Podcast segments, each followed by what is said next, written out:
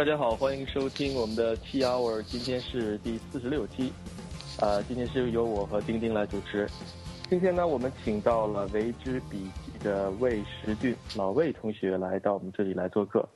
呃，老魏你好。嗯，你好，大家好。那你现在是这个为之笔记的联合创始人，然后是 CTO 对吧？对。所以你一直是做技术，你是做技术出身的吧？对，做技术程序员。呃，那你什么时候开始接触这个程序啊，编程、计算机系？呃，我基本上就是从大一的时候。大一上学，然后可能大一第一学期有一个计算机课程，然后学完就开始自己学编程。你是学计算机的吗？是计算机系吗？学学的。学化学的。对，应用化学。就接触计算机，然后我觉得很很喜欢，是吧？是。对，这纯粹就是属于兴趣吧。哦。嗯。这呃，我能不能先来？问一下，就是说，老魏，你的年纪是如何？啊，我，呃，我今年我七八年的，今就是上大学的时候，应该就是刚好十八，大学，然后，呃，九六年。哦，九六九六，那我们其实同年上大学的，九六年。嗯，是。所以那个时候，呃，我感我记得是，呃。大一的时候好像计算机没有那么普及，还没有很多人有自己的电脑。嗯，对，大学的时大一的时候，就是九六年的时候，电脑还不算太普及，尤其是还没基本上还没进入家庭。然后我们当时大一，我们班，嗯，刚开始的时候是几个同学一块买了一台电脑，然后大家轮流用。哦，那还是。那还是不错的，你们还算挺挺早的，就是在宿舍里面是吧？买了台电脑，然后对啊，对，就是。哎，挺有意思。那你那时候，那你那时候主要是做什么呢？呃，电脑。大一的时候，就是我当时买电脑，就是跟同学一块合买电脑。我的，我主要是用来写程序，然后当然还有一些就是学一些计算机知识啊之类的。这个别的同学在做了，就是学知识。那。你是化学系的话，我在想你可能不会上特别多计算机的课，对吧？所以你的很多像学怎么写程序啊，应该是自己看书还是呃，应该是课外的，对吧？对，基本上我们学嗯计算机语言的话，只学过一个 Fortran，Fortran 七嗯，然后嗯其他的语言基本上都是自学，然后我还旁过计算机的。也不算旁听，我们当时属于选修，选修过一个啊计算机编程的课，是学的 Pascal。Pascal。对，当时计算机系一般是学 Pascal，因为我选就是属于嗯选修的计算机，就是计算机系的一些课程，他们讲的时候也是讲 Pascal。当时 C 语言在学校里边讲的还不算太多。嗯，必须要说这个，我对 Pascal 还是很有感情的啊。当年我记得我很小很小，对，其实我九六年第一次接触的也是用 Pascal。对，当时最好用的两个，Turbo Pascal，Turbo C。对，没错。那个 PC 机那个 IBM P，你们当时什么？那个时候是买的什么机？什么机器？当时就是属于组装的嘛，嗯，买的什么二八六、三八六那种。呃那种兼容机，啊，应该是当时买是八六，啊，对，八六，我印象里面好像是属于五百一十二兆硬盘，八兆内存吧，反正 差不多，现在看起来都不可想象了。呃，所以你们买了一个计算机，然后呃，你比较感兴趣，然后就开始学自己学 Pascal。嗯。Pascal 是属于课堂上学的，然后 C 语言是自己学的。自己学的，那你当时就说你当时主攻的是哪个方向？还是说有没有想过说我想，比如说做一些软件呢？还是比如说玩一些系统啊？还是呃，像我们当时其实很多人买计算机是玩游戏的。嗯呃，还有同学其实做安全啊什么，就是你怎么怎么选择说哪自己去做哪方面的东西？嗯，我当然我选就是学编程，然后嗯呃从一开始基本上就大一下学的时候，我们当时学校里边就是一边教 Fortran，我这边是一边学 C 语言，然后我当时因为当时都是在用学校里边一般也都是教 DOS 嘛，Windows 还不太普及，嗯嗯，当时学 DOS 的时候就是非常喜欢那种图形界面，就是 Win 类似 Windows 的图形界面，但是。没有，当时没有什么 Windows，然后我就我就去学校的图书馆里边啊找那种就是计算机类的书，里边有一些，比如说怎么在 DOS 下面做一些图形编程，比如说用鼠标啊，包括屏幕上画一些按钮之类的。当时对这些特别感兴趣，天天跑到图书馆里边去看东西，看完之后抄下来，然后拿回去就是在电脑上去做实验。哦，这个是。当时有这些库能帮你做这些东西吗？嗯，是没有完全是自己，嗯，完全是用标准的一些那种，就是标准 C 语言去画，然后用的 Turbo C 有一个，当时应该是 Turbo C 自带的一个 VGA 的一个，呃，库函数画图之类的。然后后来就是更高级一点，就我我当时直接是属于写，呃，写显卡，写显显存。哦，嗯，我到现在我可能还记得当时显存地址是什么零 x a 开头的，后面一堆零。哦，哇，这个是这这这个是太手工了。比较久远。老魏，其实我有一个事情我挺想了解的，就是说你是化学系的，然后你像现在就是说现在学校里也是计算机，其实基本上每个系都会学到嘛。然后你你是想进？在接触编程以后，你是想以编程为以后都去玩这一类，或者以这个为一个职业呢？还是你想在化学上做一个权衡？嗯，我当时可能就是大一的时候，实际上还没有太多想法，当时更多是属于一个兴趣问题。嗯嗯呃，就是至于说职业的话，因为毕竟还有好几年，现在还。当时还没感觉到就是有这些就业压力啊之类的，所以当时纯粹是属于兴趣。然后化学课该上还是就是我我当时还是该上课就正常去上课了，并没有像那个就是去逃课啊之类的。OK。哎，那你当时这样在你们化学系算是异类吧？呃，是。其实也算上异类，因为毕竟就是大学里边课外就是课余时间比较多嘛。当然有些人是就是课余时间去图书馆学习，有些人玩游戏啊，或者说有些人就是大家都有自己兴趣爱好。然后我这边兴趣爱好可能就是，呃，就是学计算机、学编，嗯，就是学编程。然后可能我更多的花时间就是，当时就是。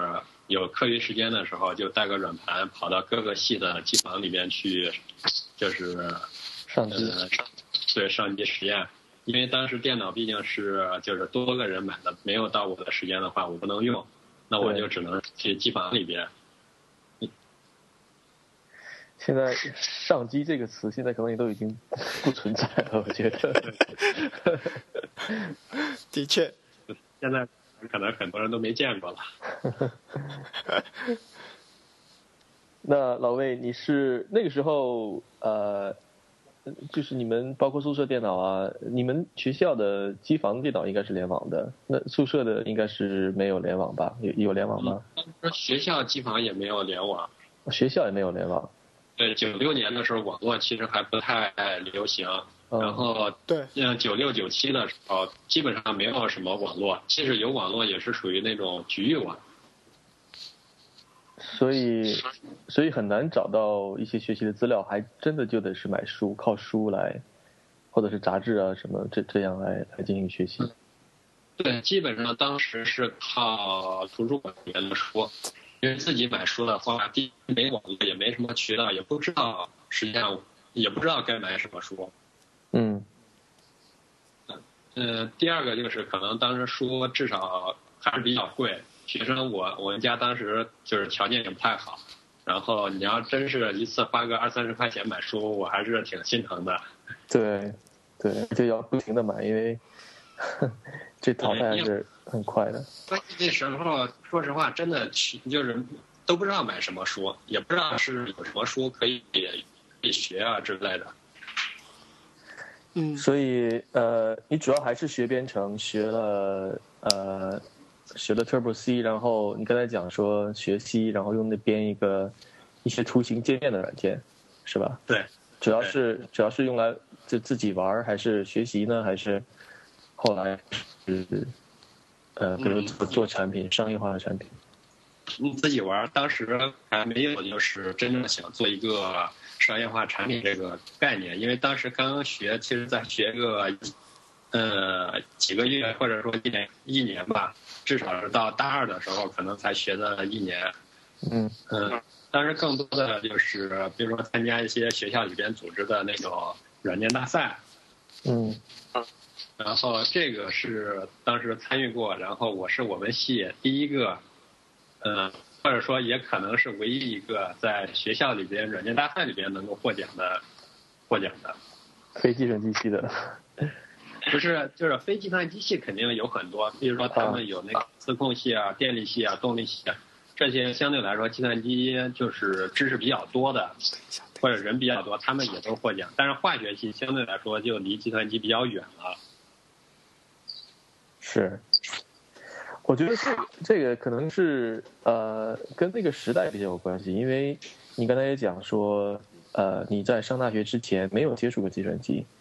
所以你可能都不知道自己会对这个产生兴趣。那我觉得现在的很多小孩就是说，在中学的时候计算机就已经玩的很溜了，所以他他就会想想报考这个专业，想想学这个东西。对，嗯，不太不太有在说，到了大学之后才开始接触到电脑，因为那个时候还是还是很不容易的。对，我在上大学之前看到的电脑都是银行里边的 会员用的。但其实就是说，我觉得像你九六年大一的话，到九八年大三或者九九年大四的时候，会感觉有非常大的变化。嗯，对，当时一方面就是计算机开始逐渐进入和家庭，当时广告不停的就是游戏奔腾出来之后，广告真的是铺天盖地的。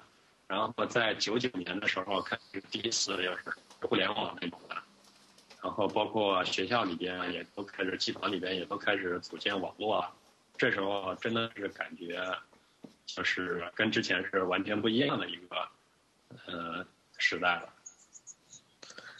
对，那个时候确实是变化非常大的。我我那时候记得是大一的时候还觉没觉得什么，但是到大三、大四的时候，到两千年到九九年的时候。呃，身边很多这个学长啊，就是比我高大约两届的人，毕业之后开始不去这什么单位了，不去这个什么国国家部门这些，然后开始开始有很多人自己考虑创业，尤其到大四的时候，那个时候两两九九年底两千年，两千年初的时候就很就很很多的这些网络英雄所谓的呃这些然后就开始出来了。呃，我的很多同学也是自己出去做网站，然后拿钱拿了很多钱，所以挺挺有意思的一个年代，挺有意思的一个时候。你们身边应该有很多这样的故事，对吧？对。嗯，当然我们化学系可能相对离时代稍微远点儿。反正讲到化学系的话，就是说你作为化学系的一个学生，然后呃开始自己学，然后。那，那么到了大三、大四左右那个时候是一个什么样的状态？你还是，还还是在自己就这样不断的学吗？还是怎么样？嗯，大三的时候，实际上我就开始写一些就是写一些软件了。呃，包括我第一写的第一个就是属于真正有点商业化的一个软件，就是轻松试卷，就是从大三应该是属于嗯。大，嗯，就是在大三的时候开始写的，然后大三暑假的时候，好，应该是在大三暑假写的就比较完善，我就开始在那个，嗯，应该是在就是开始往外写稿子去投稿去介绍过这软件了，好像是在大三暑假的时候，我写了一篇文章，就是介绍我的轻就是我的轻松轻松事件这个软件，然后投给电脑报，当时电脑报还给那个发正好还给发表出来了。嗯嗯，所以呃，这个是这是也是用 C 写的吗？用什么写的？嗯，当时用 C 加加 Builder 写的。哦，C 加加 Builder。对。然后呃，是是是是一个什么样的软件？是学生用的，还是学校用的，还是？是教师用的，就是给老师出试卷。因为当时出试卷，可能就是大部分老师可能都还是，呃，手工的，比如说他有自己有一些题目啊，自己从里边每次。抽试卷都比较麻烦，然后我当时是把试卷呢，就是，嗯，等于说每一道一道一道的题给放在，就是允许老师把它输到数据库里边，然后给每一个题设置一些分数啊、难度系数之类的，然后等到它的题库就是题目足够多之后，然后可以给它就是设一些条件，然后给它随机生成一份试卷出来。哦，我，是听起来挺基本上是这些。哎，这个成绩怎么样？我八卦一下。嗯，这个成绩其实没什么成绩，就是，嗯，放在网上，当时共享软件比较就是比较流行嘛，放网上，然后有老师想要的话就花钱买。嗯，当时也没什么购买的，就是购买一般都没什么渠道，就是邮嗯邮局汇款，然后我收到汇款之后，我再把主账号通过邮件给发过去。这 就是前互联网时代的这个 软件创业者都是这个样子啊。对，其实已经算是互联网时代了。嗯，因为，呃，因为当时我在那个第一，我有自己网站了，呃，但是，呃，但是当时网站是属于放在网易上面，就是网易最早推个人网站嘛，叫一点 net 应该是。你自己注册一个，然后在上面放几放一些网页啊，放上去。介绍自己，这是就是第一次使用，对我来说可能非常使用互联网。然后同时自己的邮件注册邮件，嗯，发邮件，当时发注册号的时候是必须通过的邮箱去发的，因为不可能说我把注册号写在一张纸上，然后再给别人再，呃，拿邮局信来寄过去。所以这是就是真正开始在利用一些互联网的技术。对，所以但是整个的交易还是在在线下，对吧？包括你去宣传，你是从这个电脑报上来宣传你的软件，然后大家看了之后呢，可以去 download，但是实际的这个呃交易还是还是在线下来进行的汇款，然后你把这个这个号寄过去。因为当时。像那个银行卡都没有，大部分人银行卡都没有，还是邮局，还是那种银行的存折，而且当时基本上网上支付根本就就没有网上啊网络支付这个概念。对。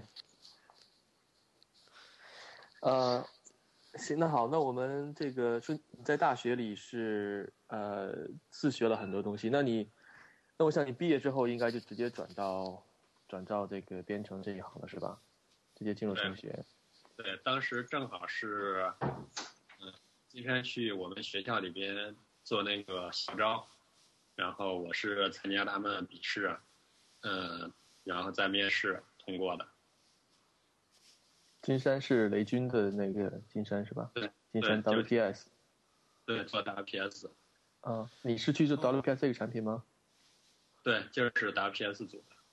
哦，嗯，那应该跟我们前一期的呃嘉宾许世伟应该评论。呃，我我跟许世伟是同一届，就是同一届进到金山的。我记得许世伟说他进金山的经历也很传奇。嗯，许世伟我还真没听他说过他怎么进金山的。嗯，但是我们确实很熟，然后那在金山的时候，我们就因为是同一届的，大家。都是同时进去，都比较熟。出来之后，一直到现在，我跟许志伟他们都还是保持联系的。嗯，呃，他在前一期介绍过，不过有兴趣可以听一些。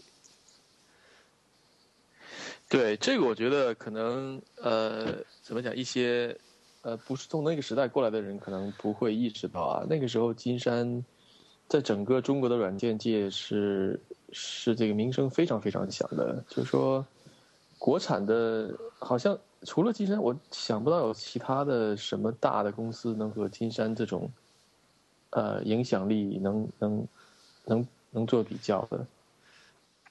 对，做软件的时候，当时金山确实是最有名的。对，对吧？而且他做了整套整个这个桌面出版系统，呃，在国内的普及率普及率也是非常高的，很多的这个学校啊公司都是用金山的。那时候还，我觉得用 Microsoft Word 的人还后来才是开始开始转。金山在做的很好。对，嗯，哦，属于 PS 加五笔的天下。对。五笔五笔是很很厉害的首页。呃，然后当时是大街小巷全是，呃，那种电脑培训的话，基本上就是 WPS，然后还有一个是 CCED 吧，然后再加一个五笔这种培训。对，我那时候都是五笔培训特别多，就我我不知道是中国是不是是不是特别缺打字员，因为所有的培训都在说什么。几天几天之内包你会打字，然后现在想想有点有点有意思啊。现在这样没有这种 打字培训班，那个时候就真的都是都是在在在学打 PS，然后务必打字排版打字和排版。你想一下，如果现在你把网络断了，你你的电脑会干什么？呃。打游戏，但是，但是当时其实游戏，呃，就是电脑 DOS 下面的游戏还不太多，因为当时还没 Windows，就是至少 Windows 还不太普及，DOS 下面游戏相对来说比较比较少，而且真正你想就是玩好一个游戏的话，就是你想把游戏在你的电脑里边运行起来，都有一些难度。嗯，因为你需要去管理，就是配置 DOS 的内存啊之类这件事儿。没别的，大部分情况可能很多人没别的事儿可干，就是当然电脑，而且是是属于一个学习工具，或者说是真正工作上的工具，而不是一个娱乐性的呃工具。所以大部分还是用来处理文档、排版，然后这些这些东西。是。对，那时候也是也是一个转变的时候，就是说大部分的。不管是政府啊、学校啊、公司啊，大部分的文档还都是纸的，所以正好有这样一个兴起这样一个电脑来这个电子化办公，所以有需要很多的这种输入的，不像现在已经很多出来的时候就已经是电子的了，所以就这个这个就不太一样。是时代还是不太一样。好，那我们来讲一下你在金山的这个这个经历啊，所以你是进入 WPS。然后作为 WPS 的开发人员，呃，这段时间你给我们讲一下吧，就是这段时间的一些一些亮点。这个就比较简单了，在金山，因为我在金山已经呃一共也就待了差不多两年，嗯，可能还不到。刚开始的时候是在 WPS 的一个外围的一个部门，是属于嗯公文版，嗯，可能现在都没有了。当时主要是针对大客户的。包括就是工商银行啊这种客户，然后我们会给他做一些定制的一些功能。当然，针对工商银行可能做一个电子印章，就是电子印章这种。嗯。然后还有一个针对中共，这个不能说了。商业机密。这，是属于不是商业机密，政府的保密的东西。保密。所以就这些呃，就这些产品的话，还还是就我们抠一下技术技术的一些呃一一些细节，还是还是用 C 来来做吗？嗯，C 加加，C 加加。然后呃，那时候还不是在 Windows 上面，就是完全到当时已经是 WPS 的就是 Windows 版本了，因为实际上从 WPS 九七的时候就已经是 Windows 版本。然后在我们去，就是我们进入之后，我们是属于开发 WPS 两千还是两千零一？这个我还真忘了。嗯，啊，应该是属于开发 WPS 两千零一的，嗯，这个过程。然后当时用的已经是，呃，就是 Windows，包括开发工具已经是 Visual Studio 六点零了。就是 Visual C 加加，然后这个调用微软的一些底层库函数来，什么窗口支持啊这些，对吧？对的，是这个。那微软没有给你们一些麻烦吗？比如说，因为你们直接和他们的这个 Word 产品竞争，这个应该不会有什么麻烦的，因为本身当时金山跟微软其实我觉得算不上有太大的冲突，更多是属于金山在在追赶微软。啊，相对来说，微软因为本身微软是大公世界性大公司，它也不会太在意这方面的竞争。至少从我们技术技术人员这边没有太多的，呃，就是微软那边有什么压力，可能更多的是属于微软的商业，就是它的销售团队当时确实是非常强势的。呃，那我 RPS 刚呃是属于刚刚进入 Windows 平台，或者说没多久，功能上比微软已经落后很多了。嗯。所以当时商业上面可能更多还是要靠国家或者政府支持，就靠打民族品牌这个，呃概念去，嗯去做一些推广之类的。OK，我我八卦一下，我继续八卦一下。继续八卦。就就 就说一般来说，就说我们把金山，其实金山在那个年代，我觉得是属于中国软件行业的黄埔军校了。然后老老魏，你刚刚提到嘛，你是在金山待了两年，我想知道，就是说，首先你感觉的金山两年对你的收获是什么？然后你为什么只待了两年？嗯，其实，在金山里边，我觉得收获是非常大的。嗯，可以这样说，就是说，在我入职培训的时候，呃，我也学到很多，就是真正做一个产品需要的一些。呃，就是需要的一些素质之类的。嗯，虽然我在学校里边也做过一些自己的产品，嗯，但当时可能更多是就是一些技术上的一些呃储备吧。真正就是呃做一个产品，一些大的，包括呃像什么整个应用的框架呀，包括就是多人协作，就是多人。如何开发一个软件？当时我们可能是用什么 SourceSafe，现在已经已经没有这产品。嗯，类似这些是团队协作这些方式，包括测试啊这些东西，我我觉得对我帮助还是非常大。因为毕竟当时很多就是国内的软件公司其实并不太，嗯，并不是非常的，嗯，非常多，然后这些做的也不是非常到位。但相对金山做的还是比较好的，虽然当时大家留可能软件行业更多的是喜欢去通过 CMM 认证这种嗯方式，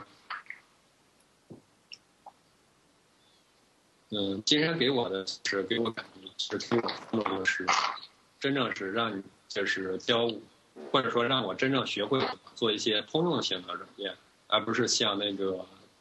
嗯，做一些项目啊，或者说做一些行业类的软件。那后来怎么？然后离开离开的话，可能更多的是因为第一个金山加班比较严重，因为后期就是我在后来我们在做那个 PS for Linux 版本，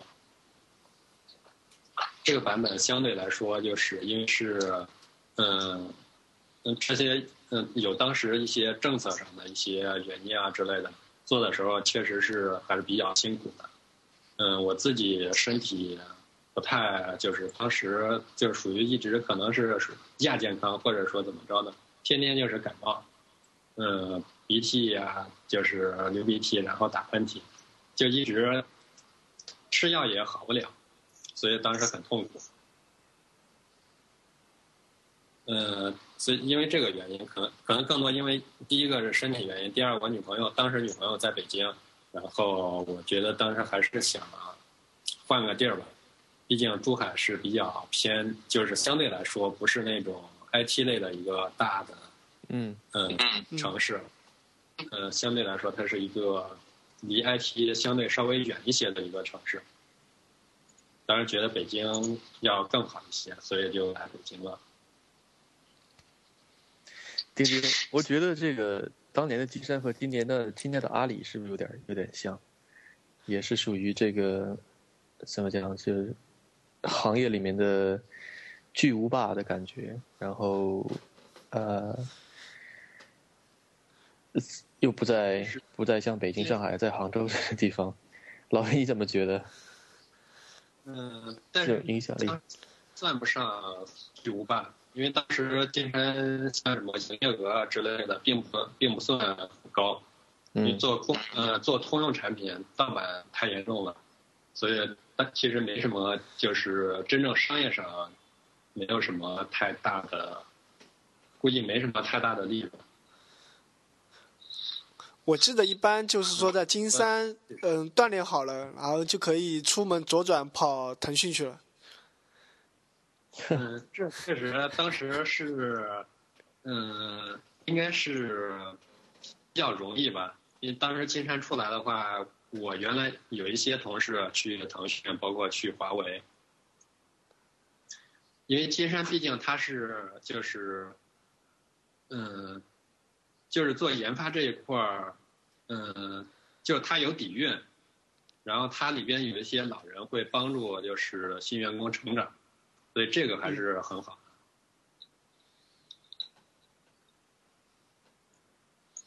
哎，你到北京以后，然后是继续做啊呃编程方面的工作吗？嗯，对，其实我就是一直到现在，我还在编程。可能就是中间也基本上没有间断过，没有做过其他的一些工作。在北京这个工作是，呃，是是什么样的工作呢？嗯，在北京就是换的比较多，然后经常这个公司干一段时间觉得不合适，然后就离开了，然后再就是找了一个 IT 类公司，做了大概一年吧，刚好就碰到非典，零三年的时候。嗯嗯。非典，然后当时不愿意，因为公司要求，呃，所有员工全部集中到昌平，好像一个大院里边去上班。我不愿意去那种地方，尤其在集中管理，我是非常反感这种方式的。然后我也就一直不干了，然后在家一直是属于，呃，就是一直待到八九月份吧，就是非典已经完全都没了。然后再出来，刚好有朋友推荐我去一个国企，然后去，呃，做一些就是，嗯，国企的一个信息部门里边去做一些工作，然后我就过去，然后在这个国企里面我待了挺长时间。也是写写软件吗？写内部的一些软件可能是。对，写内部就是写企业内部用的一些软件。嗯。就是这个可能更多是属于一个。就是真正的企业内的自己用的一些软件，当然除了一些软件，还有一些就是后后来学的一些网站开发，因为后来更多的程序是采用 BS 架构了，而不再采用原来不管是 CS 或者说客户端这种方式。嗯嗯，就更多是接触一些这些开发。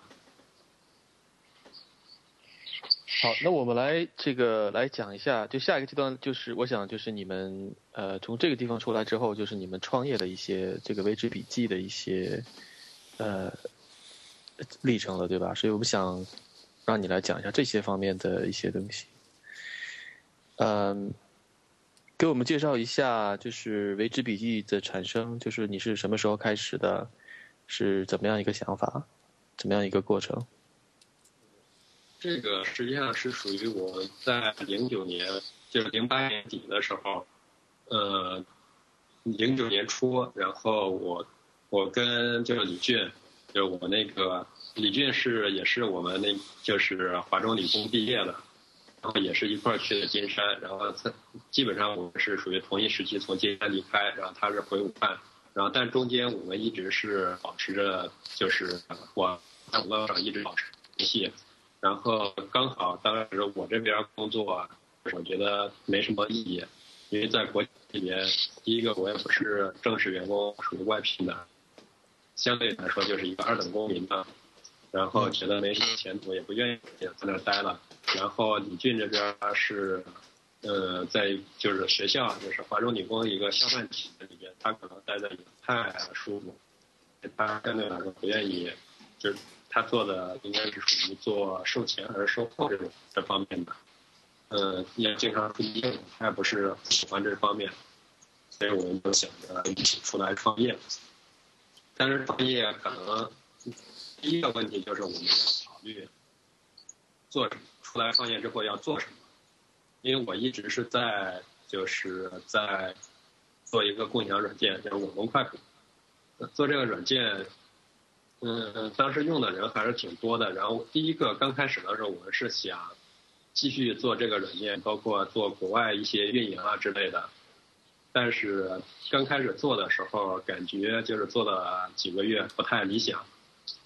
然后同时看到，就是当时我们已经了解到有，就是 Evernote 在做一些事情，就是跟这个有点类似，当然它更多的是属于就是做笔记类型的，然后我们当时更多是做就是做网页抓取，这两方面不太一样，虽然最终可能都可以归结为知识管理啊这个范畴。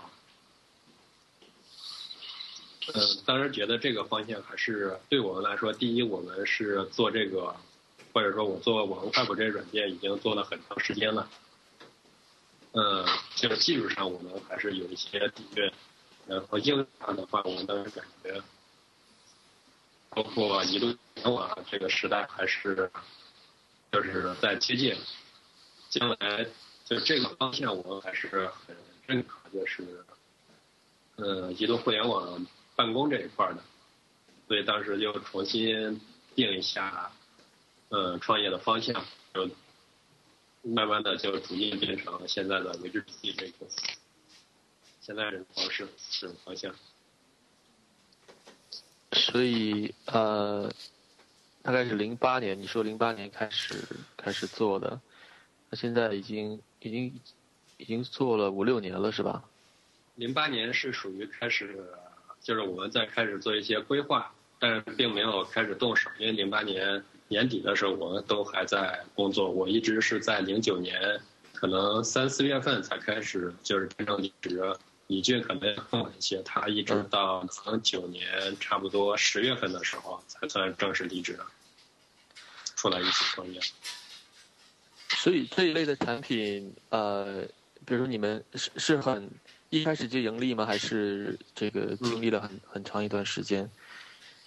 这个这个盈利的话，我觉得可能还就是短时间可能还很难，就是真正的盈利，因为毕竟投入还是比较大的。嗯。呃，相对来说，国内这个就是，呃，呃，针对就是呃产品这一块付费的，针对服务付费的话，可能还不是太。相对来说，如果就是按投资人的说法，就是离钱比较远，可能这个是需要一些耐心，需要慢慢培养用户。嗯，所以现在你们还处在培养用户的阶段，就是说还是产品是免费是吧？嗯，产品免费，但是相对来说，我们会提供一些增值服务。嗯好，可能多为企业企业类的产品有一些增值的服务。对。对，嗯，那你刚才讲到投资人，你是你们是是拿拿风险投资是吧？对，我们是最开始的时候，我们有一个，嗯，是属于我原来网络快谱的一个用户，然后他找到我们，给了我们第一笔就是属于启动资金，因为当时可能我两个人本身虽然有积蓄，但是真正想把公司创建起来的时候，还是风险比较大。刚好这个用户给了我们一笔资金，让让我们开始说先成立公司，然后慢慢招人，然后整等于说把这个公司先运营起来，然后真正就是，呃，属于走出迈出创业的第一步吧。所以呃，所以很长一段时间是你和李俊两个人，然后呃，你有了这个投资人，呃。之后是才开始逐渐的把公司稳定下来，然后招了一批招了一些技术，主要是技术人员吗？还是？嗯，对，刚开始的时候主要是技术，因为更多牵扯产品研发。呃，现在你们有多少人？公司？我们现在差不多二十个人。二十个人也不算也不算很大，你是个小公司还是？对，我们是属于小公司。然后你们的现在还是就只有集中在这个维之笔记这一一项产品是吧？对，这个是一个产品。呃，那我来，现在我们说来问一下这个维持产品的一些本身的一些技术上的东西啊，就是说，那你们现在肯定不是不是靠这个在屏幕上直接直接画 来做的了，那你们现在这个是怎么是怎么样一个架构，是怎么样一个怎么样一个技术在里面？技术？你说，嗯，你说是技术方面吗？对，比如说你们有一个。肯定有一个客户端的一个一个产品，然后跨平台的，对吧？可能是，呃，比如说在，比如在 Mac 啊、Windows 啊，是都是自独立的一套代码吗？还是呃，就给我们讲一下这方面的一些东西。呃，这个可能相对就比较复杂了。比如说我们后台服务，嗯，我们从最初就是属于一个。嗯，自己构建服就是搭建服务器。比如说我们刚开始的时候，可能是只有两三台服务器，然后包括程序也都是用用 Java 去写的，嗯，相对比较简单。然后到我们是在零，我们在一一年的时候，呃，应该是一二年的时候，全面转到阿里云上面。嗯，在阿里上面，我们可能。就是服务器也多了，然后包括程序架构就变得非常大。我们从我们的后台服务，从就是就是从原来单一只是 Java 做那个后台服务，到现在 Java 包括 Node.js，然后包括还有一些像什么 Python、PHP 这些我们都在用，甚至我们还有一台 Windows 服务器。嗯。里面真正是属于跑的 Windows 的程序，而且是不是类似 Tomcat 这种，是我是我自己写的一些 Windows 的一些应用来做跑做一些服务。嗯，这可能服务端这边就架构就是现在已经是非常相对来说是比较复杂的一个架构，客户端相对简单一些。嗯，你像 i 嗯 iPhone 客户端那肯定是就是 Objective C 写的。然后安卓的话可能就是属于 Java 写的，然后 Windows 这边是 C 加加标准，就是属于嗯呃微软的这一套标准。嗯，在 Mac 下面客户端相对比较特殊一点。嗯，因为当时我这边 Windows 下面已经写了很多的代码了，所以第一步我可能会先沿用一些就是跟界面无关的一些代码。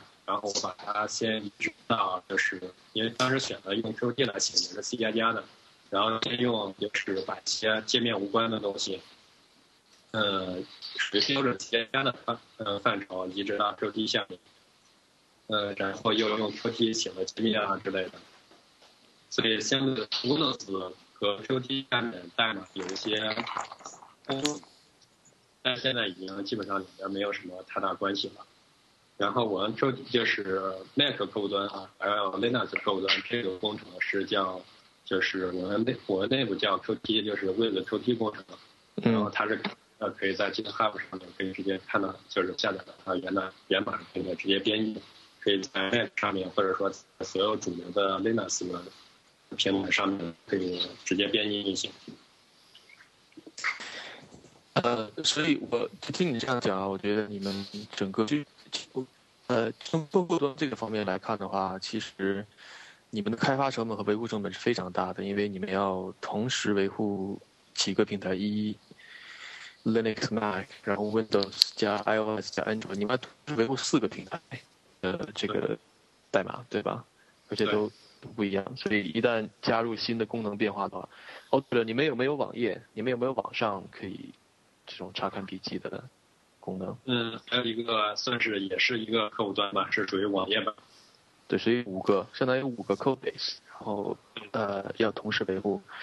这个成本是非常大的，还是？嗯，对，这个成本相对来说就是比单一客户端就是代价要高很多，而且相对来说，因为我们是一个比较呃比较年轻的一个团队，走过也走过一些，就走过很多弯路。嗯，这个可能就是需要不断，真正是需要需要不断的去摸索去积累，没有这个过程的话，可能很难，就是不管是这个产品或者说这个团队是还是比较难成熟的。嗯，对，呃，其实我用过，因为我一直在用未知嘛，然后包括 Mac 版、浏览器版，然后因为主要看到就是说。不同的版本，它其实功能都有些区别，所以像一个二十人团队，而且二十个人不只是技术人员，所以就是说，未知在我看来还是一个非常高效的方式在做这件事情。所以老魏，你能不能讲一下你们其实团队是怎么工作的？嗯，因为我们团队人相对来说比较少，所以可能做起来会更有效率一些。嗯。嗯，首先有一点就是，我这边可能对基本上对客户端是比较了解的，因为我们几乎是每一个客户端的最开始的版本都是我自己写的，所以对整个程序的结构啊，嗯，包括跟服务器交互这一块儿，嗯，我相对来说比较了解。然后，真正就是我可能不太熟悉的是属于界面这一块儿，包括可能多的一些某些客户端。根本就是自身的一些特点。那如果是我们像我这边，如果是加一些功能，比如说服务端和客户端，所有客户端都要加的一些功能的时候，基本上我这边会先，嗯，我先在 Windows 上面实现出来，然后找到一套方法，然后我再把所有的开发人员召集起来，就是我们客户端的开发人员，然后告诉他们，就说这个应该是怎么做。哪样做更合适？包括程序框架、应用啊，就是这些，我会相对来说，我会直接，呃，说一下，嗯，保持就是这样，这样每一个终端可能少走一些弯路，然后相对来说效率也会高一些。你你们开发人员是呃，一般一个人只负责一个平台的开发是吧？还是？一般是通的，一般就是基本上是两个人，或者说是有时候是因为有有时候有人员流动嘛，基本上我会保持两个人的情，就是负责一个终端的这种情况。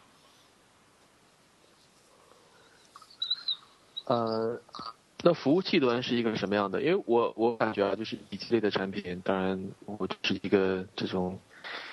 呃，直觉了，我我觉得好像服务器端更多的是一些存储打交道比较多的呃东西在里面，真正需要这种处理的，好像应该不是很多，对吧？你们的你们的数，你们在客户端的数据是不是已经这种 normalized，然后放成一个格式是同样的格式，然后在服务器端就直接进进数据库了，还是什么这种？跟我们说一下好吗？其实服务端这一块可能牵涉的东西还是比较多的。最简单的第一个就是解决存储的问题。嗯，我们最早的时候曾经是用，因为当时数据量小的时候，就是用户少的时候，我们是用 RAID 来存，就是来保障用户的数据安全。但这个是属于一个不太可靠、没办法就是持续不断的扩容的一个解决方案。嗯。然后我们曾经研究过，就是 Swift，或者也研究过 Hadoop，最后我们决定采用阿里云来做，嗯，这一套。因为我们最早的时候实际上是非常希望亚马逊的 S 三能过来，嗯，但是他们迟迟没有进入国内，然后最后我们找一个替代品就是阿里云。然后这个用阿里云之后，相对来说存储我们就不太关心了，因为我们只需要调标准的把数据往里面就是写在它的呃存储上面就行了，这样用户数据源基本上就担心。然后这是存储，然后实际上第二个还是属于一个元数据的存储，就是说每一个用户他都有每一条就是他的笔记数量。可能少，对，在我们的用户里面少的可能是几百条，多的就是几千几万条的笔记是非常正常的。嗯，这是一个用户的数据，而这些每一条笔记它都有一些，比如说是它的目录、它的标签，包括它各种组织方式，这些你必须是属于就是采用关系数据库去存储的，因为我们需要做一些查询啊之类的，包括同步的时候也需要做处理。嗯，这个用这个数据是非常大的，真正想就是我们也是做过。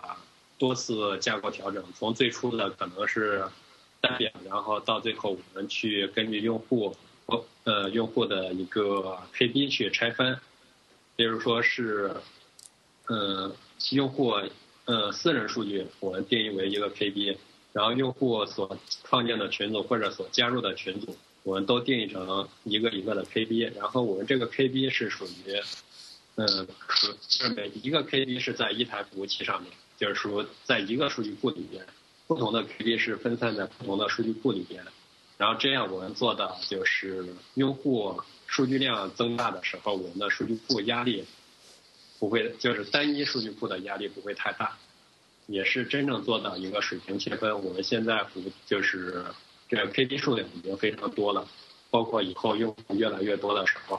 用户的数据越来越多的时候，这个 KB 就是这个是专门存放 KB 的这个服务器，什么 KS，这个是可以持续不断的增长，不会带来就是数据就是不会带来太大的压力。这是我们属于存储元数据的一个呃，就是一块，这个也是我们做过多次架构调整。当然，后面还有就是现在在做的一个像什么消息服务器啊、邮件服务器，还有搜索服务器，这些都是需要去做一些嗯呃很多调整的去研究的。实际上，相反，存储这一块儿实际上是我们消耗精力最少的一部分。对，如果只有预服的话，这样是非常方便的。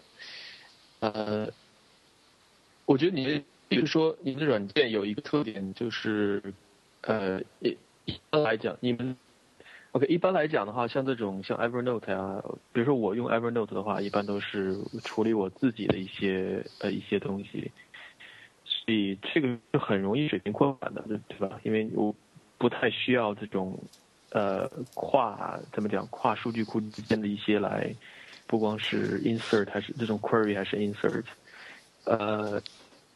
我我不知道，就是说，像未知笔记有没有这种团队协作啊，或者是呃需要经常在数据库之间进行这种呃查询，或者是来进行 transaction 这种呃有没有这样的一些技术难题？嗯，数据库之间的话，我现在真正做的可能有一些，比如说我们的就是账号服务器。和数据服务器，它们本身并不在一台，就是属于不是一个服务器，甚也不是一个数据库。嗯，嗯，这时候我们经常会就是需要用 token 这种方式来解决。比如说，用户在做完身份验证之后，获取到了一个 token，客户端这边可能有一个 token，然后客户端会拿这个 token 去用户的数据服务器上面去取数据，而且用户数据服务器其实会有很多台，比如说有些个人数据。这个是一个我们定义成一个 KB，它可能是在某一个 KS 上面，就是 KS 就是属于数据服务器。然后同时用户因为建设团队协作，用户可能在不同的群组里边，甚至在不同的企业里边都有数据。这时候每一个不同的群组或者不同的企业，他们所在的数据就是数据服务器也是不一样的。甚至我们将来会有一个跨地区的一个呃架构。比如说，我这个这一部分用户，或者说或者说这个企业的数据是在阿里云上面，可能我们会将来我们会在微软的 Azure 上面再加呃再放一些就是呃新的数据存储服务器，这时候我们可能我们还需要去访问去访问 Azure 上面的一些就是数据，这同样会牵扯到就是 token 验证啊这些这里的操作，所以我们服务器上面还是做了很多就是类似的类似的一些功能。所以，呃，所以一般一般的这种这种流程是，比如说作为一个用作为你们用户的话，就是从客户端这边，如果我，呃，这个 sign in 我登录了之后，然后客户端会成生产会注意一个 token，会是呃怎么讲生产一个 token，然后这个这个 token 来送到你们的呃用户服务器上，对吧？来进行验证，呃。然后会把这个 token 送到数据服务器上，然后这样的话建立一个 connection 来进行这个进行同步，对吧？对，是是这样一个进程吧？嗯，是这样，就是这个 token 实际上是账户账号服务器返回给客户端的，是属于客户拿自己，比如说他会拿着拿用户的用户名，然后会拿用户。呃，密码的一个哈希值，嗯，去服务端去做验证，服务端验证通过之后，他会返按照自己的生成规则会返回一个 token，然后这个 token 是，嗯，就是属属于回给客户端，客户端再想再用这个 token 去数据服务器上面再去取数据，这应该是一次性的 token 对吧？是，嗯，对，这个 token 是属于比较就是有效期是比较短的，嗯。呃，而且是经常会属于就是经常会失效的一个 token。嗯。然后用户端、客户端拿这个 token 去其他的，包括你讲的数据服务器啊，这个呃，包括全年的这些服务器上面去取数据，去取数据。OK。你们在安全上有没有做就是花一些功夫在上面？因为我觉得这种。对于笔记类产品应该是蛮重要的，比如说有没有就是全全面加密啊，在服务器数据端啊存储的过程中应该是加密的，对吧？嗯，对，实际上是呃，安全可能有多个方面。第一个是我们要保证用户数据安全，就要把这个数据就是怎么呃怎么样让数据真正不会丢失，这是第一个问题。可能我们现在用的是。管是阿里云，或者说我们将来会用 Azure，或者说是 S 三，嗯嗯，通过这种方式去存储的时候，是阿里云或者 Azure 或者 S 三，他们会解决，就是会保证这个用户数据，就这部分数据是不会丢失的。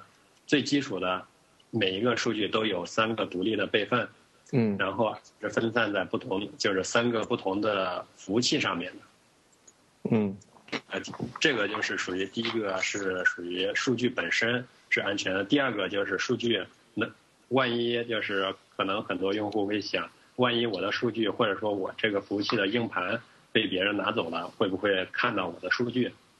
这个可能是另外一个问题了。但这个问题实际上是属于存储底层会解决的一个问题。第一个，他们这个存储数就是在服务器硬盘上面，实际上不会有独立的文件啊，这些他们都是属于。相对来说都是分块存储啊，包括做就是哈希存储，就是把这些数据实际上都是凌乱打开、分散开了，而不是说一个用户的数据在一个目录下面啊这种方式。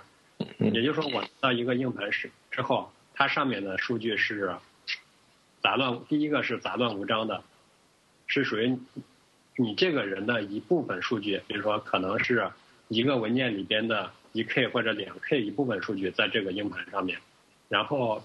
呃，别的用其他的可能都是其他的用户里边的一部分数据在存在上面，这样即使硬盘被拿走了，呃，用户就是拿这个硬盘的人，他也不会，就是也没办法找出这是谁的数据，或者说这数据里边有什么东西，因为本身这个数据第一是分块存的，第二是杂乱无章的，更何况就是像这种云存储这种服务公司的话，他们的硬盘如果一旦出问题，是属于要销毁的。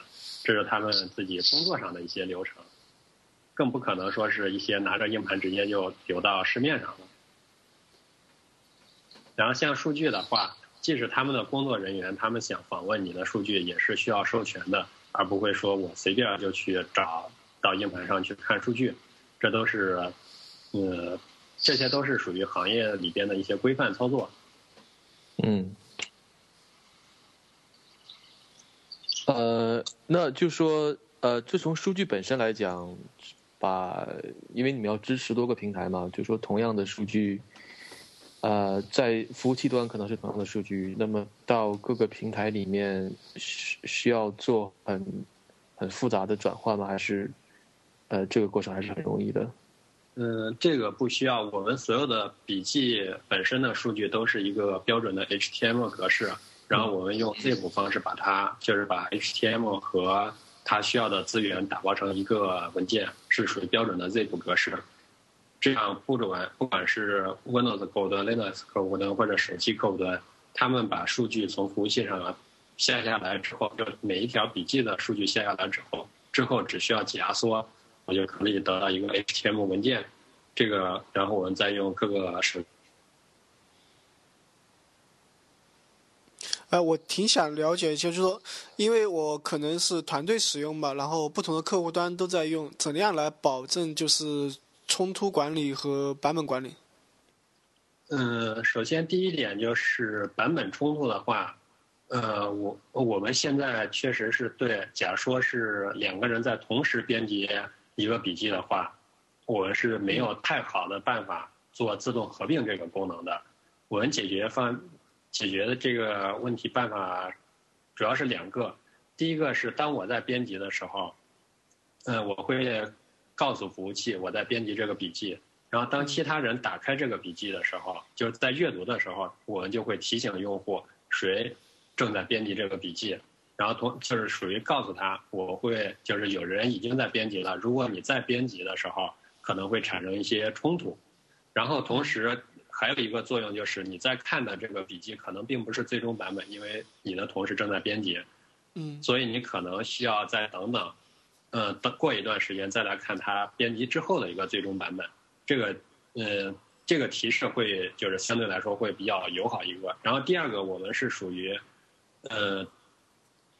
呃，真正的就是属于客户端做了修改之后，我们会不管服务器有没有更新，我们先把客户客客户端这个版本先同步到服务器上面，然后服务器它会把接收到的每一个版本做一个历史记录。相对来说，比如说 A 用户编辑了呃一篇笔记，就是编辑了 A 笔记吧，然后他把这个编辑结果发到服务器上了，但是 B 用户呢在编辑之前。他没有去做，就是从服务器上同步的一个操作，或者说是他网络断了之类的，他也去编辑了这个笔记，然后同时在他有网络的时候，他去同步。这时候可能很多人会觉得你去比较一下时间，但是如果一旦发现比较时间之后，如果是服务器的时间比我当前的时间晚，从而用服务器的数据把本地的数据给覆盖的话，那这个后面这个 B 用户。做的这些编辑修改就完全就丢了，而我们采用的方式是，B 用户一旦本地他做了修改，我们会保证先把 B 用户的这个修改的版本传到服务器上面，服务器会生成多个版本历史记录，这样用户即使是两个用户肯定产生冲突了，但是他还有机会，就是可以通过历史版本来找回每一个版本，然后自己手工做一个合并过程。呃，相当于还是多人编辑的问题。其实还是留了一些，嗯，就是说给让用户自己来，呃，做合并。对，因为想做自动合并的话，可能我第一个技术上其实大家都没有太好的一些办法来解决这个问题。对，尤其是 HTML 相对比较复杂的话，几乎不大可能。对，自动合并是不可，I mean，呃，自 动合并是到到这个就是怎么讲，呃，这种细节的话是是是不可能的，一定要用手工的。即使再有什么算法，就自自动合并的话，很难做到百分之百的信任。呃，因为你你们处理的是非常敏感的东西嘛，是用户的数据，呃，最好还是把这个权利交给用户自己本用户本身。对，真正像。自动合并是相对成熟一些的，就是属于 Git 的源代码管理，但它相对来说还是比较简单，毕竟它只是一个纯文本的一个，呃，就是合并纯文本的一个工具。对啊，对。你们有你们呃，你们是用 HTML？我在想，因为你从 WPS 过来嘛，呃，你们没有想过用一些，比如说 LaTeX 这种这种排版的一些比 HTML 还要呃更复杂的一些系统来来代表你们的数据吗？嗯，我我们认为以后数据都不应该有格式。嗯，其实我更推荐用我用 Markdown 这种方式来写笔记。第一个，它就是相对来说比较简单，而且写出来之后真的是让你阅读的时候会感觉赏心悦目。你用自己用，不管是用 Word 呀，或者说是用 WPS，自己去一行一行的去调这些格式的话，很难调的完美。但是 Markdown 它通过自己的一些就是呃 CSS 啊之类做渲染之后，这个是非常赏心悦目的。所以我认为，就是我其实是希望用户都用 Markdown 方式来做来写来写，包括我们现在每一个客户端上面都可以正确的显示出。Markdown 的笔记，然后并且把它渲染出来，嗯，效果非常棒。有意思，因为我我我我问这个问题，是因为我们最近在考虑，比如说一些出版啊，比如说写一些电子书啊等等一些一些东西，然后我们也看了呃现在的一些方案，呃，好像也没有什么特别好的，有一些因为 LaTeX 太复杂了，然后有一些不同的这个。出版的平台有自己自己版本的简化的这个这个 LaTeX，然后嗯，Markdown 本身呢又就说太简单了，很多的比如说量代码呀、一些段落啊、一些就是字体啊等等，就比较比较比那个要需要再高一点的的话，它支持的又不是很好，所以我们一直在想这个问题。呃，凯文有没有尝试过 FlameMaker 和 InDesign？什么？呃，你有没有尝试过用 FlameMaker 和 InDesign 去来做电子书？还没有，你一会儿要把这个给我给我打下来一下，我看一下。OK，Adobe 的。Adobe 的。我觉得这种代价都太高了。嗯。想太多了，是不是？对你，如果是用于出版一本书的话，可能还合适。但是你想在日常工作里边，可能更多的就是我只是写类似写一个 email 啊之类，不是非常正式需要出版的一些文档。你你如果用这种方式，就太效率太低，太复杂，太复杂。好，好嗯，还有一个我比较感兴趣吧，就是我们现在讲这个你产品背后的一些技术的一些东西。我比较感兴趣的是，你们的一些权限是来怎么进行管理的？比如说，你刚才讲说每一个用户可以在不同的用户群组，然后呢，你们有企业的账号，里面应该有很多很复杂的这种权限。嗯，这一块你们是怎么来？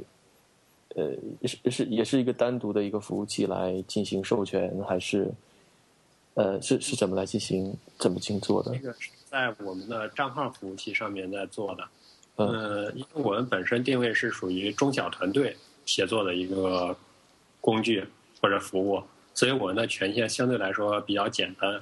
第一个，我们不是，我们的权限是细分到群组里边，而不是细分到每一个笔记或者每一个目录里边。因为我认为，在对小团队来说，如果你有你在这个群组里边有权限，那我认为你就是应该。这个群组里边所有笔记你都有阅读，或者说是至少有一个阅读的权限，嗯，而不需要太复杂，就是不需要像很多政府机关啊那种，就是非常有各种密集的这种保密制度。所以我们这个权限相对比较简单，一个人在一个群组里边有基本上是属于三类权限：只读，然后还有一个是作者的一个权限，作者实际上就是我可以写笔记或编辑我自己的笔记。但是我不能去修改别人的笔记，然后我还有一个编辑的一个权限，相对来说它就比较高了，它可以就是去修改这个群组里边的所有笔记或者删除啊这些操作。相对来说，只有这三种，就是我们认为一个群组里边可能这三种权限就够了。没有管理员，没有说需要加用户，然后有踢掉用户。对，有管理员，因为管理员这个权限，他日常实际上是不会做这些管理操作，可能只是在群组建立的时候，或者有新人来，这个权限，比如说你就是加人、删人，这个肯定是由管理员来做，包括创建一些目录啊，这些都是管理员。因为管理员一旦把这些人分配好之后，其实他的角色已经，他的任务已经完成了，只是在后面再有新人或者说是新人进来的时候，他可能只需要做一些调整。这但这个角色并不是非常，就是不是经常使用的一个角色吧？对，嗯。那好，那我觉得在功能方面，我们呃讲的差不多了。那那么在这个呃扩展方面，就是说怎么样支持同时支持，比如说几十万、几百，你们现在大概有多少多少用户呢？我们现在是两百万用户。两百万用户，就怎么样支持几百万的用户这个级别？呃，这个 availability 就把这种让不会说服务器阻塞或者等等，在这些方面你们做了。什什么样的一些架构上的一些决定呢？嗯，这个可能需要牵涉很多方面。第一个是网络，嗯，呃，网络的话，一个是通过就是加大带宽，包括加大服务器性能。然后我们采用另外一个是属于，呃，呃，用负载均衡的方式，比如说我们的账号服务器可以有多个，然后它们之间实际上是属于无状态的，也就是我用的 token 这个。概念，嗯，我不管我这个账号服务器有多少个，我这个 token 都是在任何一台服务器上都认为是它，就是都可以验证出它是有效还是无效的。呃，但是账号的数据库是一样的，是同一个，还是数据库也是打乱的？呃，数据库是一个，数据库是同一个。OK，那那我比较方便的说。呃，对，然后那个就是，呃，带宽的话，我可能是属于也是同样采用负载均衡的方式。我们通过就是在阿里云上面，因为阿里云有这些特殊的，就是有专门有这些负载均衡一些呃服务，相对来说我们可以把这个压力降到最低，因为呃账号服务器啊这些都是属于就是多个就行了。同样我们的数据服务器，因为我们会保证每一个数据服务器它相对来说它的用户是有一定的。就是有一定的限制，我们不会让每某一个数据服务器上面的用户非常多。如果多的话，我们可能会做一个数据服务器拆分的一个工作。这样相对来说，我们每每一台服务器上面的，就是用户数都会比较少。嗯。呃，还有就是还有一个细节，就是说你们你们整个的 transport 走的是什么？是 HTTP 吗？还是？HTTP 就全是全是通过 HTTP 走的，这些服务器之间的。对对对，我们没有通过别的方式。嗯，好。那后面的数据库呢？就是说账号的数据库，还有还有，就出你们的文件系统是存储系统是用的是这个云服务。那除了账号系统之外，还有其他你们的这个 metadata 这个原原数据的呃。系统用的是什么服是什么数据库呢？文原数据是用的 MySQL，在阿里云上面一个 RDS 这样一个产品，然后是提供就是 MySQL 的 SQL Server 的一个数据库支持。我用的是属于就是 MySQL 这个数据库。然后你刚才讲的是你们是 Shard 是吧？是就是把它 Shard 成很多的。嗯，对，我们有那个就是非常多的 JS 这个服务。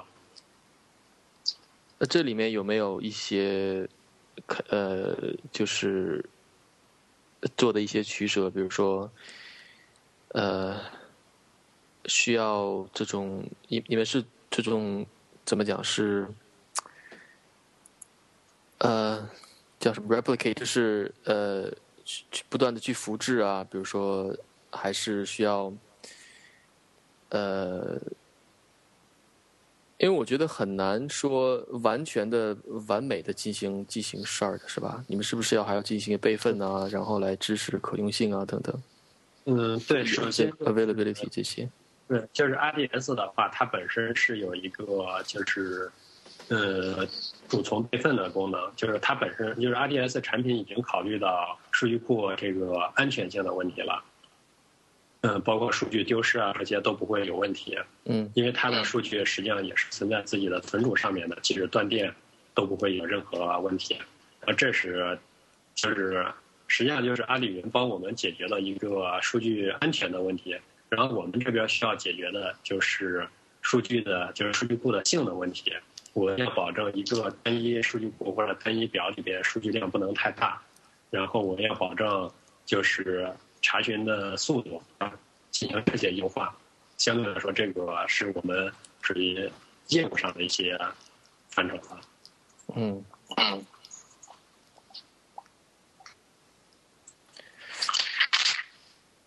好的，呃，丁丁，你看你那边还有什么关于技术方面的一些问题想想问一下老魏？呃，我就不问技术了。其实我因为作为同事协作领域的一个创业者嘛，其实老魏他们在做知识管理类，然后我们分车其实在做任务管理。其实我我想请老魏讲讲就团队协作的他的一些看法，包括知识管理啊、任务管理啊之类的。我认为，就是这一类产品最重要的是，嗯，易用性，不让人反感。如果是一个产品就是效率类的，如果是它是让就是用户觉得很难用，或者说是给自己带来负担的话，这个基本上就用不成。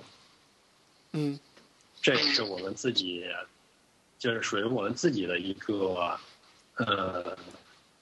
呃，就是评价我们自己产品的一个非常重要的一点，一个指标，就是让用户会不会觉得用你这产品是一个负担。国内现在这个方向，好好像比较比较新，然后应该盈利的还不是很多吧？是是属于一个什么样的状况？嗯，这个就是刚才说的，是属于离钱比较远的一些呃方向。可能大家第一个就是我们都认同这个方向，认为前景至少是过几年肯定大家都会用，但是现在就是眼下的话，可能都得先熬，先就是过一些苦日子吧。跑马圈地，对，先圈用户。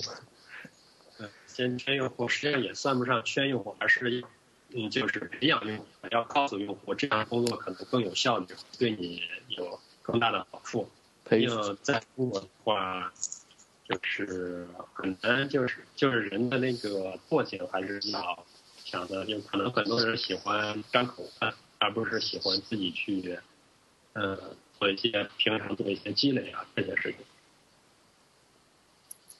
还是在教育用户这个方面，就目前这个市场来说。对，如果不教育，就而是单纯去跑圈地的话，那可能你非常小，你即使再圈，还是跑不出这个圈子。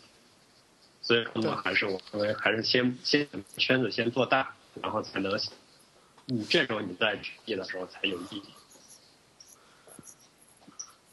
丁丁，我觉得你们那边可能也是处于类似的阶段，是吧？对。就是说教育用户，然后扩大市场，让知道让大家知道用这个工具这件事情。对，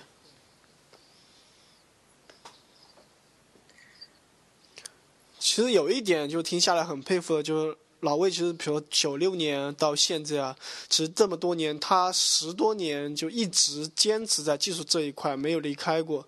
呃，我记得开文之前有一个一一本书，就叫《一万个小时和十年成为一个专家》，对吧？嗯哼，嗯哼。所以就是说。呃，因为因为很多人的看法，就是国内的看法，就是说，如果比如说在三十岁之前不转那个管理的话，可能做技术就没有前途了嘛。所以老魏其实给我们展示了一个另外一个面。然后老魏你自己对这个怎么看？嗯，我程序员是不是吃青春饭的？越老越不值钱。不是吃青春饭的，实际上程序员是一个需要积累的。我们以前的说程序员是工匠，就是类似以前的那种，可能是，呃，工匠师傅啊这些行业，而这些工匠实际上他们都是需要长年累月的去，呃，不停的去工作去积累，然后最后才能真正成为一个可能，呃，不管是成大师啊，或者说成一个非常熟练的一个手艺人，而编程其实我认为也是这种。就是是一样的，编程来说，他们可能更更需要我们日常积累的，就是编程的这些知识更新的非常快。如果你单纯只是就是，呃，就是呃，就是去呃应付一些工作，然后平常不注意积累，不注意就是去总结一些经验啊，你可能最后还是嗯。还是就是没有太大的进步，然后让你去做管理的话，我觉得可能不是一个非常好的，不是说是你程序写得好，或者说写的不好就非常管理。我到现在我也不知道该怎么管理，可能我跟同事之间关系可能还是属于非常，呃，平常属于嘻嘻哈哈的这种方式，我也不知道该怎么管理，我可能是属于编程。我喜欢的工作上去帮助他，告诉他的这些东西该怎么做，而不是去所谓的去管理这种方式。对，这我觉得这个差别就是呃，懂技术的人，懂技术的老板和这个不懂技术的老板，对吧？你要是不懂技术的话，呃，你可能确实就要很着急，然后看看说哦，你进度在什么地方啊？他进度在什么地方？然后我们应该怎么做啊？就就就很多的东西就会出来了。那要你是技术型的这种老板的话，那就大家一起做就好了，没有什么可可管的，一起讨论吧。站在技术人员那边再进行讨论就好了。嗯，对，我觉得可能更多你需要帮助他，就是呃，而不是说是你这个呃，就是这个任务一要去完成啊，或者怎么着，呃，定这些子任务。更多的是你，如果是你能帮助他们一起解决这个解呃这个工作，或者说解决这个难题的，我觉得这是团队最好的一个思路。呃，好，老魏，还有一个事情就是说，还有一个问题就是说，呃，我觉得你比较有发言权的是，呃，因为你从走技术这条路嘛，一开始是我们刚才讲过是在这个 DOS 这个系统上，然后自己来在屏幕上画画线。到后来的做 Windows 平台，然后呢，到金山来做这个出版系统，然后呢，呃，再到后来的呃这种做为之笔记，对吧？就是说，你经历的技术是非常多的，是呃非常不同面的，呃，那么就是说，在在这个知识更新这个角度来看的话，你你觉得？就以前做的很多经验，有没有对现在的一些，就说你你现在的一些东西有很大的影响？就是怎么来看这个，呃，在很快的这个这个知识换代的这种这种前提下，来积来积累你的经验，积累你的技术技术经验的。嗯，我觉得如果编程领域的，实际上学任何一门语言都不会过时。嗯，我自己也了解过很多语言，实际上我更喜欢，我可能平常不怎么用，但我更喜欢去比较各种语言，这个语言有什么优缺点，那个语言有什么优缺点，为什么？呃，他们有就是有这么多，他们目标就是说设计这个语言目标是什么？这个语应该就是说你在用这个语言的时候应该怎么去？这些实际上是就是真正。就是做这么长时间，嗯，这下来这个经验是非常是非常好的，或者说非常去呃去总结的一些知识。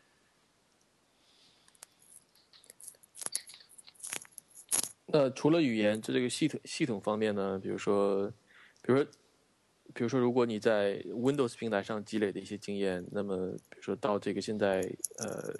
Client server 这种这种框架下面，可能很多东西都怎么讲都都不适应了，对吧？就说这这个怎么样积累一些比较能够通用的一些东西，就说呃不太会过时的一些一些东西。嗯，我认为可能就是比如说我在 Windows 带来很多界面编程的。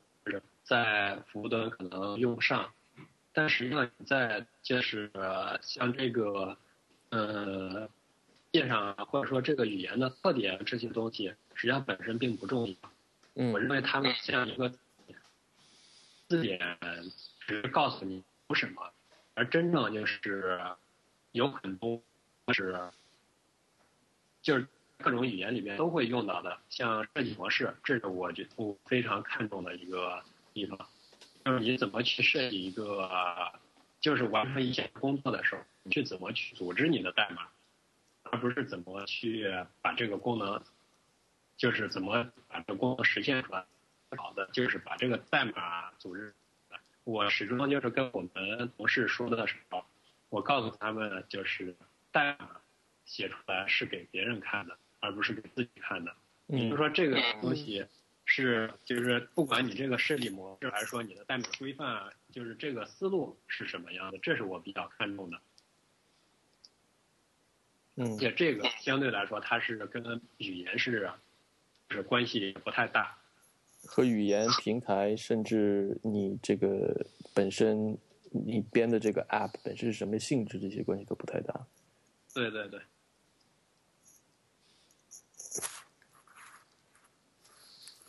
呃，你说，是技术培训，呃，因为我们公司用的技术非常多，像前端用 S。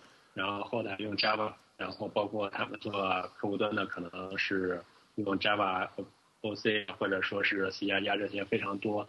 然后我们经常做培训的时候，跟着同事培训，比如说我今天讲 Java Spring 的，呃，讲的时候，实际上我们会经常讨论 JavaScript 这个特性是什么，它跟其他的语言不，它跟 Java 的区别，它跟就是 C 加加的一些区别。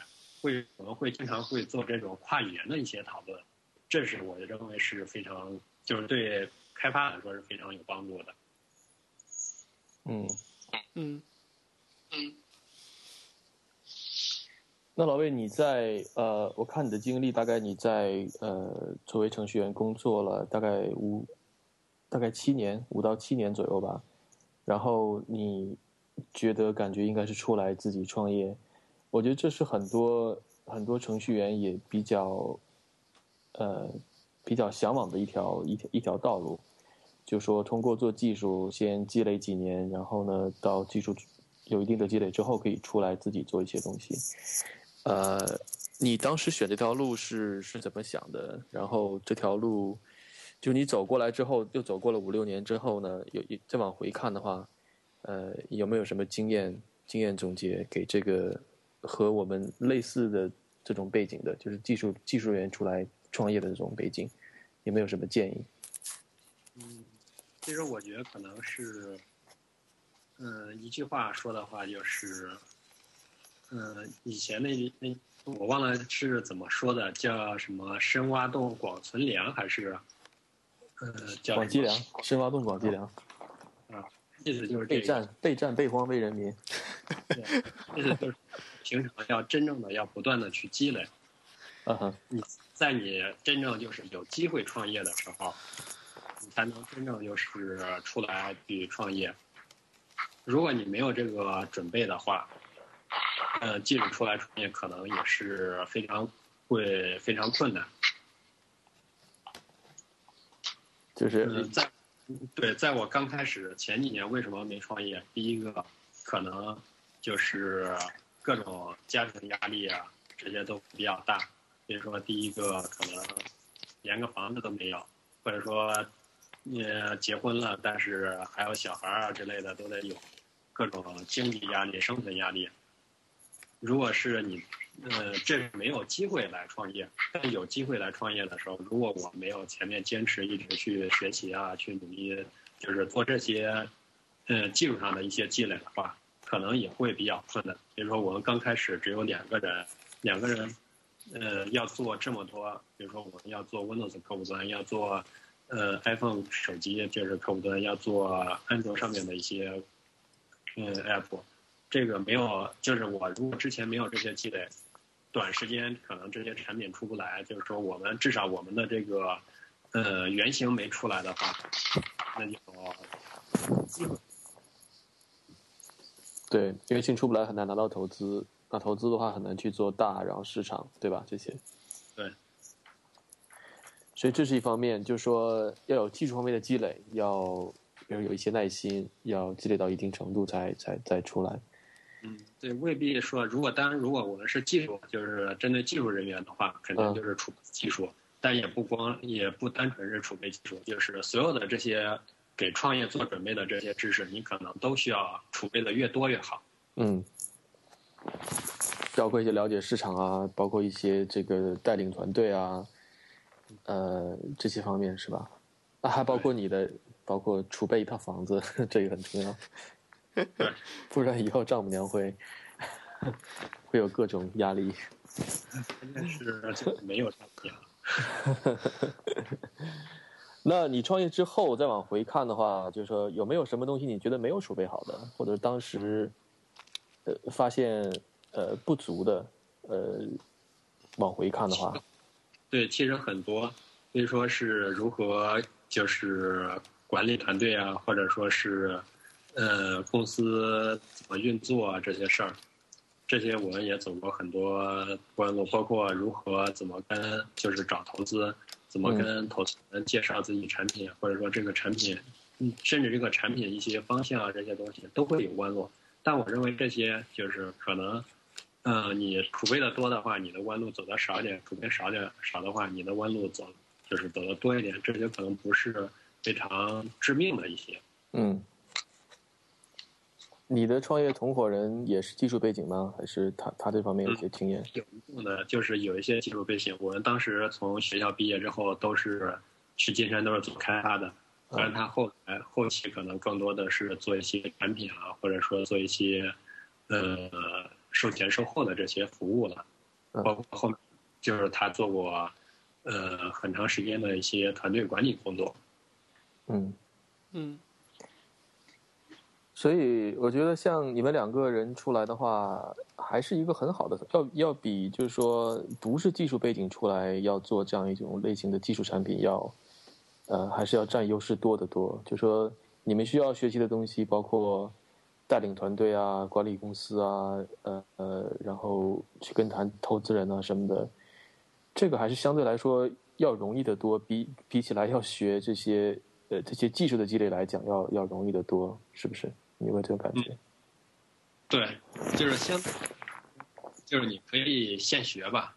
嗯。技术呢你是，就是短时间你是学不了，尤其是现在，呃，可能还不像就是二十年前，嗯，或者说十几年前，技术相对来说比较简单，比如说比较单一，呃，学起来可能比较快。但现在技术太多了。嗯，任何一个产品做出来，可能牵涉的技术都非常非常的，呃，非常多，很难短时间去完成这个积累。好的，好，那我们今天就到这儿，老魏。那个，我们最后的有一个环节呢，是这个来 pick，就是呃，有嘉宾还有我们来分享一些近期一些遇到的比较有趣的东西，或者你想给大家分享的一些。呃，一些资一些呃什么资源吧，嗯，那么，那么你，你你你先来进行分享一下，有没有什么想分享的东西呢？嗯，我想就是我们可能听众里边技术人员比较多的话，我想分享就是，嗯，我们现在的 QT 的客户端就是 Mac 和 Linux 下面客户端。是开源的，我希望大家可以多关注关注这个开源项目，在 GitHub 上面可以搜索到。把你可以把这个 link 给我们发过来，然后我们可以放在 show note 里面。嗯，可以，没问题。好。哎，我不知道这开源的，非常棒。钉钉有，你有什么要分享的？嗯。说一个，就是我前我前天昨天吧，昨天被奔扫盲的，因为我们就是说分车现在全部用了 Icon Font 嘛，然后作为一个后台背景呢，就对 Icon Font 的很多知识都不太了解，然后奔跟我们介绍 Icon Font 是从怎么生成啊，然后怎么原理啊。到后面怎么用？遇到一些问题，然后他提到了他用的一个是阿里阿里提供的一个服务，叫 iconfont 点 cn，可以让你自己用类似 AI 来把呃字体呃对应图标对应的字体画出来，用 SVG 然后上传上去，帮你生成一个，呃，最后生成一个 icon，然后放在网站上提供用户下载，然后图标全部 icon 化。这个可能对于做技术的很多人来说可能不太了解，但是我觉得这个我听奔介绍觉得挺有意思的，然后奔最近也会写一篇文章来介绍嘛，所以可以先把这个网站 share 给大家。我最近看最近看到一个东西叫 Font Awesome，就是专门给 Bootstrap 那个针对 Bootstrap 做的一个 icon font。对，因为我们我们其实现在把 Font Awesome 给干掉了嘛，因为它有很多我们不需要的图标，我不需要用户去下载这么多文件和，因为可能可能它有比如一百个图标里面或者一个字体里面一百个图标里面，我可能只用到几个，所以就很浪费嘛。所以我们现在是全部自己来维护我们自己的图标。哦，有意思。对，就反正对于不懂前端，特别是前端偏设计的人来说，这个挺神奇的一个东西。嗯。好，那我来分享一下，我我最近在上一门课啊，在上一门这个在 edX 上上一个叫 Paradigms of Programming，它是呃比利时的鲁文大学的。一个教授来讲了一堂课，呃，很有意思。他现在算是刚开始吧，刚开始讲了两章。他的他主要的话就是说，他从最基本的这个这个什么叫叫 building block 最基本的这个呃小小块开始，然后呢一个一个的介绍。他不是说针对一个语言，也不是说针对一个模式的 programming，而是因为你知道不同的模式的 programming 大概有有二三十种吧，很难一个一个的去讲。他就把这些模式把它化简成最基本的几种，呃，这个 building block 最基本的几种这个小小块，然后呢，每一它每一章它会它会介绍，就是针对这个小块的功能来进行介绍，然后他用的是自己写的一个语言，这他们自己的一个语言，然后来把这些主要的模块都这些模式都进行来实现，因为没有一个现成的语言的话是。呃，是有所有的这些这些 paradigm，就这这些这些模式的，所以很有意思。它呃会从 functional 开始讲，然后会讲到 functional，会讲到 functional imperative，然后讲到 OO，然后最后是 data flow 和这个 multi agent data flow。呃，我觉得会是很有很有意思的一堂课。呃，可能不会说像学一个工具，或者是学一个。呃，框架呀，这种这么实用吧，马上就可以用。但是，我觉得对于程序员来讲，扩对于我来讲吧，就是扩充思维还是还是很，还是会很很很有意思。我我上了两两两三呃两章，呃快三章，呃觉得很受启发，就给大家推荐一下这个。URL。URL add x 呃鲁文我 paradigm 的 programming 这。呃，我我给大家上在收 note 里面就好。有时候一定要看看我。Yeah，好，那那老魏，谢谢你今天过来，然后我们今天就到这里。谢谢，好的，谢谢，谢谢。好，已经很晚了，然后老魏还在办公室。对，这没事，我们离得近，没关系。对，赶快回家睡觉吧。赶快回，嗯，拜拜，拜拜，拜拜拜。